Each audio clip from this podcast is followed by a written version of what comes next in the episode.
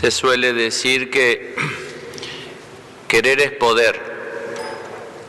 Y eso sirve para algunas cosas de la vida, no para todas de nuestra vida humana.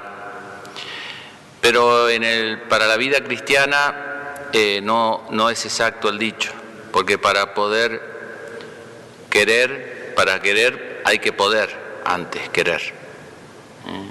O sea, para creer no es cuestión de querer solamente, sino que se nos tiene que dar el poder creer, se nos tiene que dar el poder amar. Y luego podemos amar, se nos tiene que dar el poder creer y luego podemos creer, se nos tiene que dar el poder ser pacientes y luego podemos ser pacientes. Eso es lo que remarca la primera lectura de San Pablo, la primacía que tiene la gracia, el don por sobre la acción. Le pone el ejemplo de estaban muertos por el pecado un muerto no puede hacer nada para devolverse la vida. No, puede hacer nada, tiene que ser un don. Una vez que le es dada la vida, ahí sí puede vivir la vida.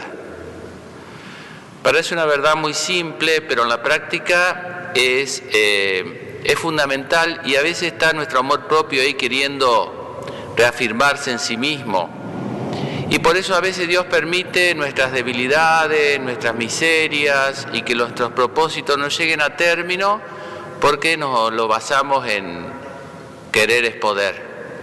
Y nos olvidamos que si Dios no nos da la gracia, no podemos. Pero eso dice, no es el resultado de las obras para que nadie se gloríe. Pues si fuese el resultado, si uno se propone algo y lo logra, se atribuye el triunfo.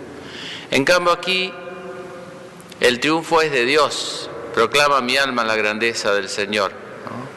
Por supuesto que uno colabora con eso, por eso San Pablo dice que es una gracia, es un don, poder creer, poder amar a Dios, al prójimo, etcétera. Vivir la fe es un don, es un regalo que se pide, se espera, pero luego termina diciendo,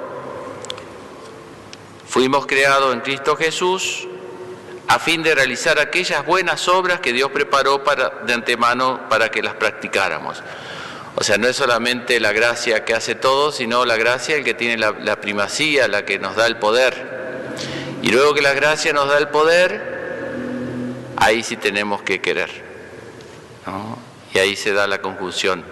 Y ahí podemos creer, podemos amar, podemos obrar.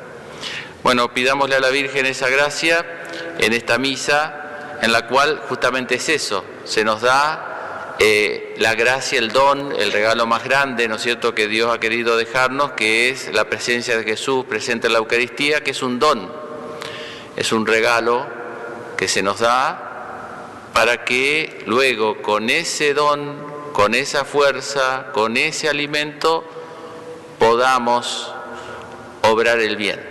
Que la Virgen nos conceda esa gracia.